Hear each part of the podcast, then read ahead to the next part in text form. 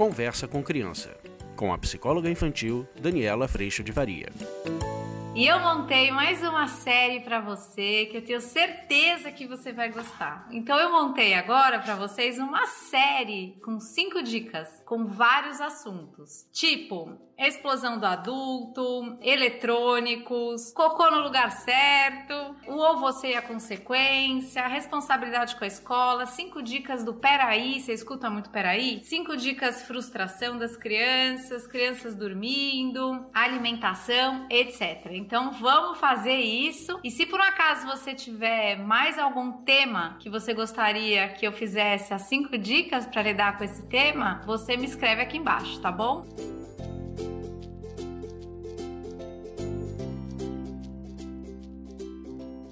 Nossa, por onde começamos, né? Eu vou começar pelos adultos, que eu acho que a gente precisa primeiro começar a cuidar de não explodir, de ouvir tudo isso dentro do nosso coração, para então a gente lidar com todos os desafios que sim existem e aparecem todos os dias da nossa vida. Mas antes eu não posso deixar de te convidar. Eu tenho recebido, gente, muitas mensagens e até gente escrevendo para mim a situação que tem vivido em casa e me perguntando: "Dani, o curso online realmente pode me ajudar com isso? Tipo, minha filha tá muito desobediente, eu não tô conseguindo lidar, eu tô explodindo demais, eu tenho tratado meu filho de um jeito que eu não gosto. Eu me arrependo depois, mas eu acabo repetindo e fazendo sempre as mesmas coisas. Ufa, o curso ajuda? Eu vou dizer para você, super ajuda ajuda. O curso online, gente, ele dura um ano. Então, nesse processo, a gente vai realmente começar por uma profunda transformação no seu coração, na sua forma de agir, no seu entendimento das coisas. E a partir desse processo, a gente começa a transformar o sistema da nossa família. Primeiro, porque você vai entender essas situações de uma outra forma. E depois, porque você vai ter um acompanhamento próximo, porque a gente se encontra três vezes por semana o grupo de pais e mães, e você vai ter uma acompanhamento próximo das situações que você tem vivido. Fora que você também vai perceber que você não tá só. Eu passo por isso, todo mundo que está lá no curso passa por isso. E esse colo horizontal, ele é primordial para a gente sustentar transformação e novas atitudes frente a esses momentos. Então te convido, você pode se inscrever agora. O teu ano começa quando você se inscreve e você vai amar. Eu tenho certeza absoluta disso.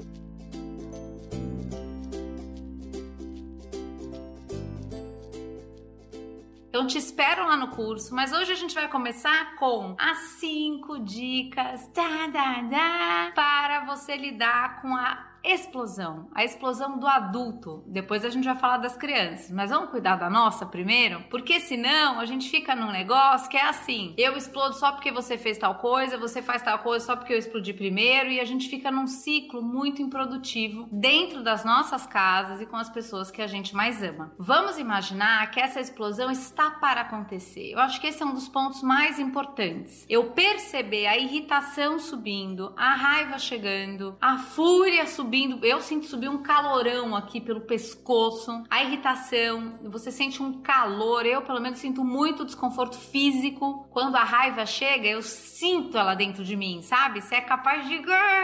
Entendeu? Então, a primeira dica, gente, é você perceber isso fisicamente no teu corpo. Por quê? Porque se a gente não tem essa percepção disso acontecendo, eu só percebo depois que a explosão já saiu, depois que a granada já se foi, a bomba caseira já foi jogada Então, eu preciso perceber. Vamos imaginar que uma coisinha piquititica te irritou, te chateou, te deixou desconfortável. E você vai perceber isso, sentindo isso no seu corpo. E com essa informação, você está recebendo, perceba isso, uma notificação. Esta situação não está confortável para você. O ponto é que normalmente a gente não faz nada com isso. Você engole um sapão e segue. Só que isso está construindo a sua bomba caseira, percebe? Porque daí vem outra situação. Aí vem mais uma situação. Na terceira, que você escolheu não comunicar isso pro outro, você estoura. Na quarta, que sejam os mais pacientes, na décima, mas ainda assim vem estouro, de um jeito ou de outro, ou para fora ou para dentro.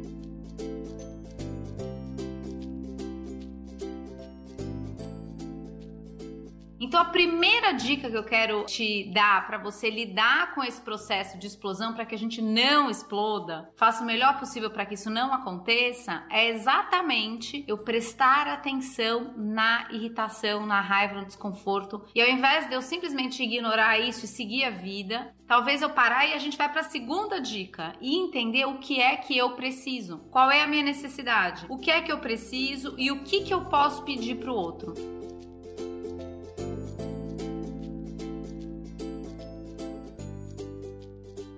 Quando eu peço pro outro, através da comunicação de que alguma coisa tá ruim para mim, hashtag tá ruim para mim, eu peço pro outro alguma coisa. Então ontem aqui em casa, por exemplo, eu acordei e eu vi uma bagunça, gente, no quarto das crianças. Eu entrei oito e meia da manhã e aí subiu uma fúria imediata. e aí eu falei para ela, séria, tá muito ruim para mim. Eu tô muito cansada de ter que falar e toda vez que eu chego tem bagunça do mesmo jeito. E aí eu vou começar a ficar mais nervosa e tá ruim esse ciclo para mim. O que, que vocês podem fazer para me ajudar? E as duas bonitinhas, oito e meia da manhã, as duas falam: Não, mãe, a gente vai organizar. Eu falei: Então, mas eu sei que vocês organizam quando eu peço. Mas será que vocês podem cuidar de fazer, botar ordem no que vocês acabaram de bagunçar? Qualquer coisa que seja, para não ter que esperar eu chegar para pedir para arrumar, porque isso tá me deixando muito irritada. E as duas falam: Não, mãe, a gente vai fazer o melhor que a gente pode. E já são dois dias onde isso está bem melhor. Hoje eu não precisei pedir para ninguém arrumar cama, não precisei pedir para ninguém tirar os copos e isso está acontecendo. Isso quer dizer que vai andar perfeito para sempre? Não, mas isso quer dizer que eu não tô engolindo sapo e uma hora eu, ué, escuta aqui, não tô estourando em cima. Vocês não têm, eu, meu estouro é assim, né? Vocês não ligam para nada. Não, não é verdade. Então, eu posso cuidar de estar tá higienizada com o meu processo de necessidade, comunicando isso para o outro, convidando o outro a responsabilidade da parte dele para que a gente possa seguir em diante.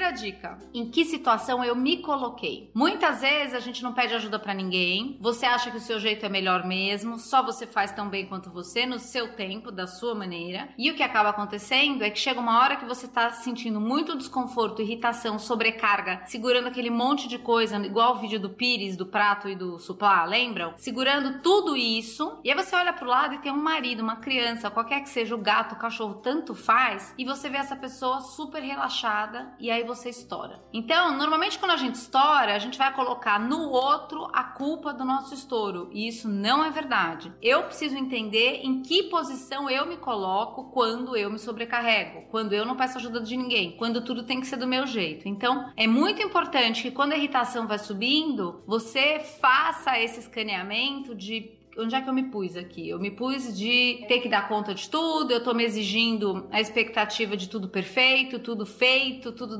dado conta. Como é que a gente faz quando a gente se percebe colocando nesse lugar de muita exigência?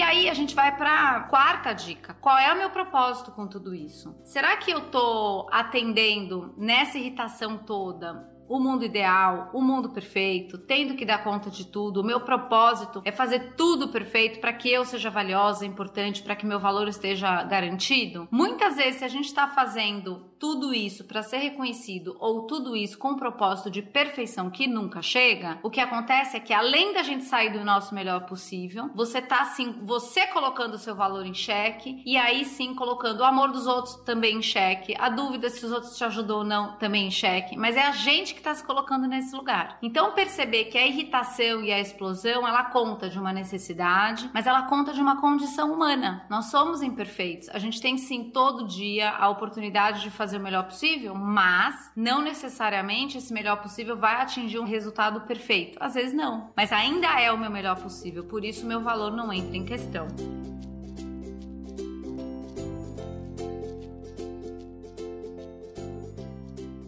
Quinta dica: reconhecendo a imperfeição e o melhor possível em mim e no outro. O que é que eu aprendo para a próxima vez? Quando a gente está dentro dessa condição de imperfeitos, vulneráveis, fazendo o melhor que a gente pode, e a gente olha o outro dessa forma também, o que acontece, gente, é muito importante. Que eu pego tudo que há de erro, falha que vai acontecer no nosso dia a dia, seja no trabalho, em casa, com as crianças, tanto faz, e eu convido a mim e aos outros para o que, que a gente pode aprender para uma próxima vez. Esse momento ele tem muita informação. Informação do que não fazer é preciosíssima. Informação do que fazer, do que repetir também é. Mas a gente vai entendendo nesse escaneamento da irritação onde é que eu me sobrecarreguei, onde é que eu me desconsiderei, onde é que talvez eu tenha desconsiderado o outro, como é que eu posso fazer de uma forma diferente na próxima vez, para que a gente realmente construa um caminho de aprendizado com toda a oportunidade que a gente vive todos os dias. Porque no fim das contas, ou a gente usa isso para aprender, ou a gente vai usar toda essa experiência para nos aprisionar num lugar de ter que ser diferente do que somos para ter valor, e sim numa relação que vai ficando cada vez mais bélica, afinal de contas, eu estou em questão, eu estou é, periclitante no meu valor e eu preciso garantir isso, custe o que custar. Vai custar saúde, vai custar nosso emocional, vai custar uma ansiedade até o pescoço, vai custar depressão, vai custar caro. Pode ser que essa conta não chegue imediatamente, custa enxaquecas para mim quando eu passo de todos os meus limites,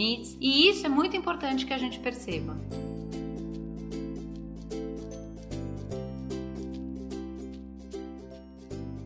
Então, a última dica é a sexta. Eram só cinco, mas eu vou ter que terminar com essa. Caso você tenha explodido, escaneie para que você descubra o que é que houve, onde é que você se desconsiderou, onde é que você perdeu o pé, onde é que ficou muito difícil e aprenda para que na próxima vez você possa fazer diferente. Mas peça perdão. Cuide do que sai de você, para que mesmo nesse dia a dia tão intenso que é o que a gente tem vivido agora, a gente possa estar sempre vivendo reconciliação e aprendizado, e não razão, distância e solidão.